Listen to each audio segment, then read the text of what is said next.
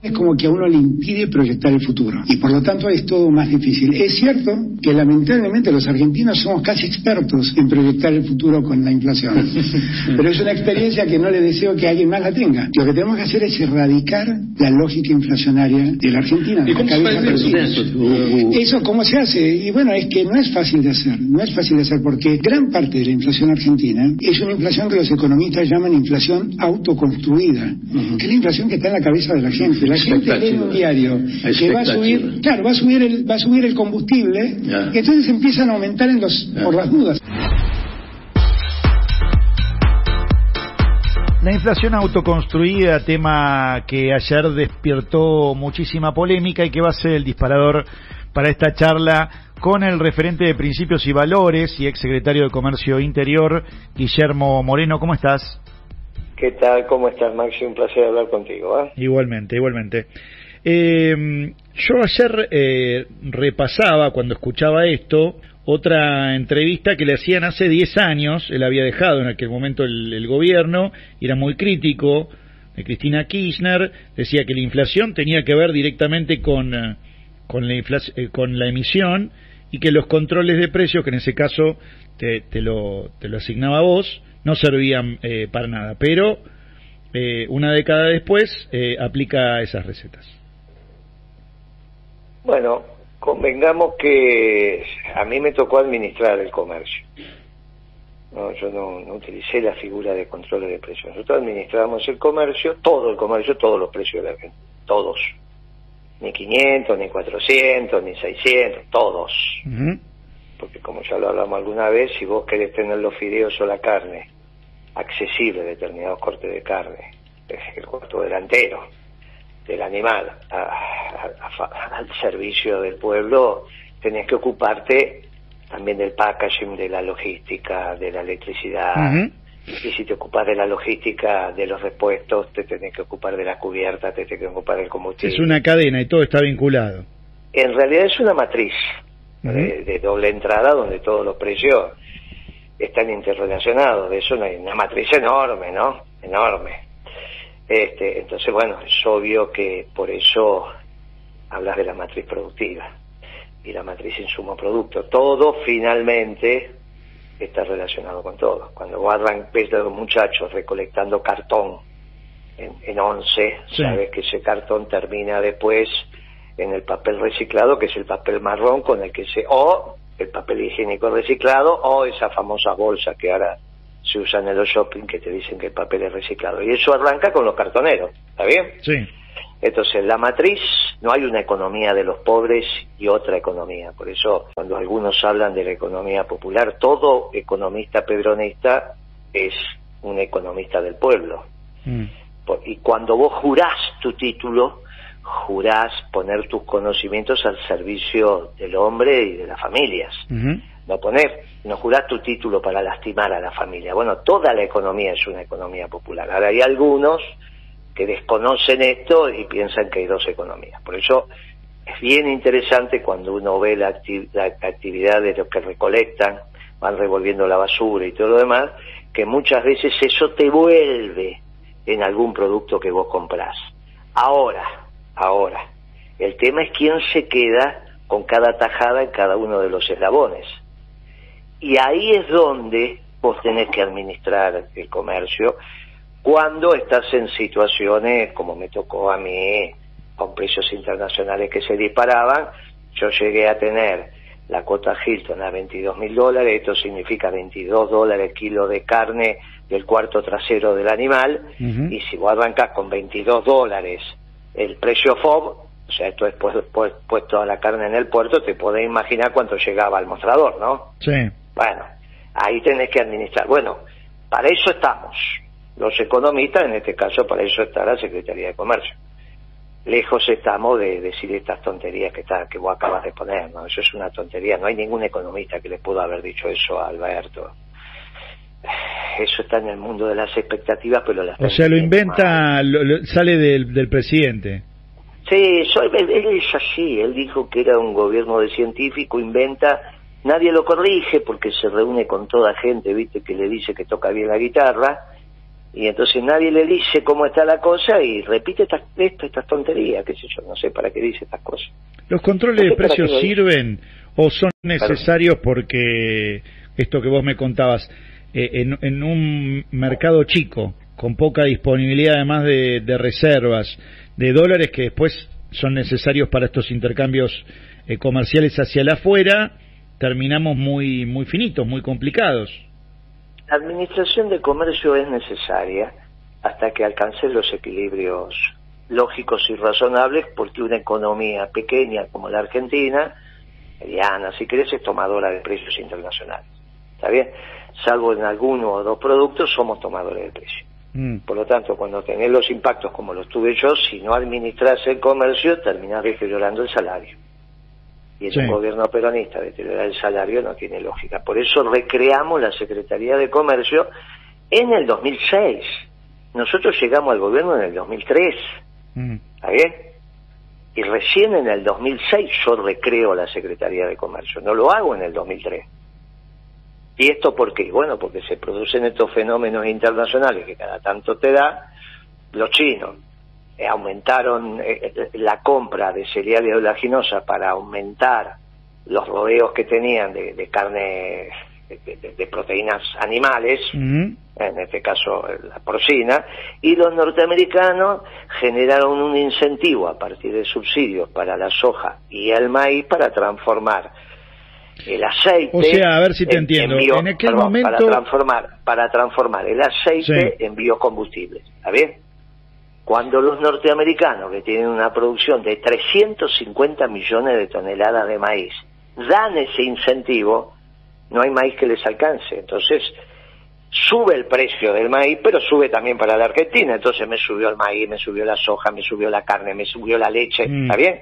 Vos imagínate que si no administrabas el comercio y todos esos precios internacionales iban al bolsillo de los trabajadores, ¿qué poder adquisitivo le quedaba a los trabajadores? O sea, el, incremento de la demanda palacada, entre otras causas, eh, por, por China, en ese eh, espiral de boom de eh, las commodities, terminó impactando en el mercado interno.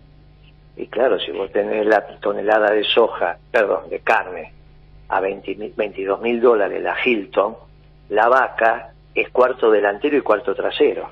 Mm. Y no se deja sacar el lomo la tenés que matar para sacarse, para sacarle el lomo y sacarle el cuadril, ¿se entiende? Sí. Ahora, eso vos lo pagabas 22 mil dólares, o sea, 22 dólares el kilo. Sí.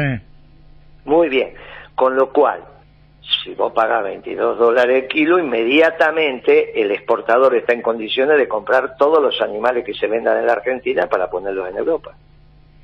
Claro. ¿Y ahora nos pasa algo similar? Digo, la carne local eh, va toda afuera.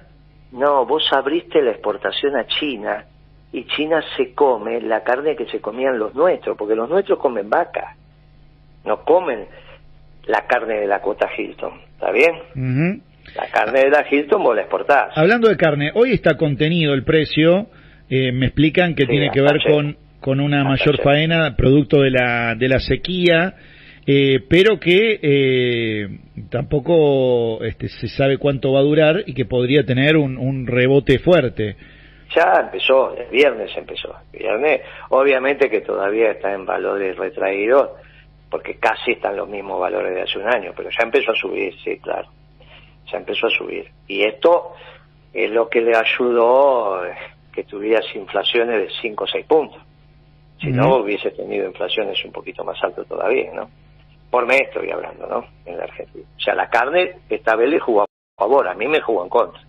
Ahora, la administración de comercio no es control de precios, es administración, porque después en el año 2012 tuvimos que empezar a administrar el comercio exterior, porque tuvimos un problema muy serio que fue la crisis del 2008.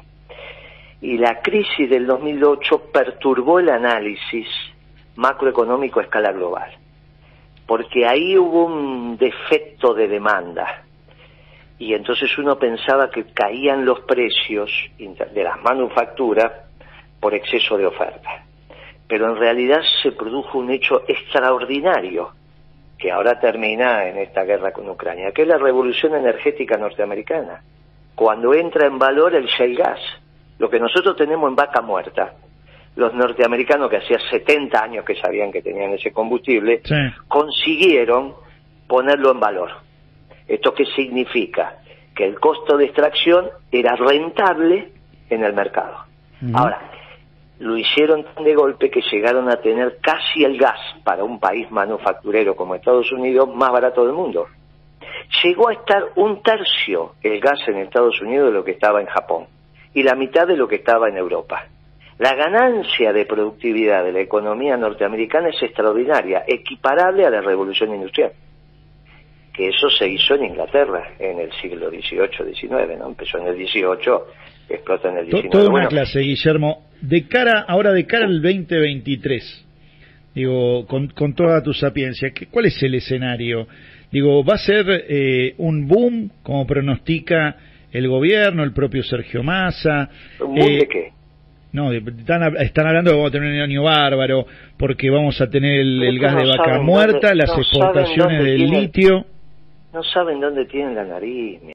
Anuncian un acuerdo con Brasil que tiene la siguiente característica, al menos lo que anunciaron.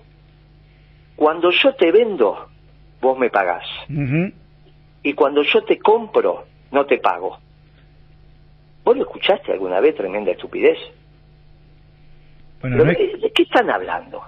¿Cómo no te pago? Nosotros pedimos, nos dan, nos tuvieron, nos dan un crédito, nos van a dar un crédito, mejor dicho, ahora, y vamos a pagar con ese crédito. No, vamos de vuelta. A ver. El acuerdo que yo escuché de la boca de Massa y al lado del ministro de Economía de Brasil es, si yo te vendo, vos me pagás. O sea, yo te exporto y vos me pagás como corresponde. ¿Está bien? Y si yo te compro, esto es cuando importo, yo no te pago, te pago dentro de un año. Sí, exactamente. ¿Vos escuchaste alguna vez una cosa como esa? O sea, ¿vos conocés algún negocio que sea así? Y, claro, como se hacen estas cosas si no entienden nada, sí. terminan haciendo anuncios. ¿Cuándo te empezaste a dar cuenta que esto hay algo que no camina? Cuando Lula no quiso hablar de los anuncios. Y dijo, mejor hablo de cuando Alberto me vino a ver porque estaba preso. Y Eso estaba claro. Ah, bueno. Lula lo, lo, de, lo de Lula fue pura emotividad y, y, cero, cero eh, punteo, nada, ninguna definición. ¿Y por qué? ¿Y por qué? Dijo, no, total, eso lo van a hablar ustedes, lo van a leer. Y el discurso fue cuando Alberto lo fue a visitar porque él estaba preso. Sí. Bueno, a mí me parece que eso en el encuentro de los presidentes, hablándole a, todo Hispanoamérica, eso, ¿viste? Los temas personales se abrazan, se dan un beso, la mano y siguen. No, se habla en estos términos. Bueno, ya en febrero nos vamos a enterar cómo son esos anuncios. No hay ningún boom.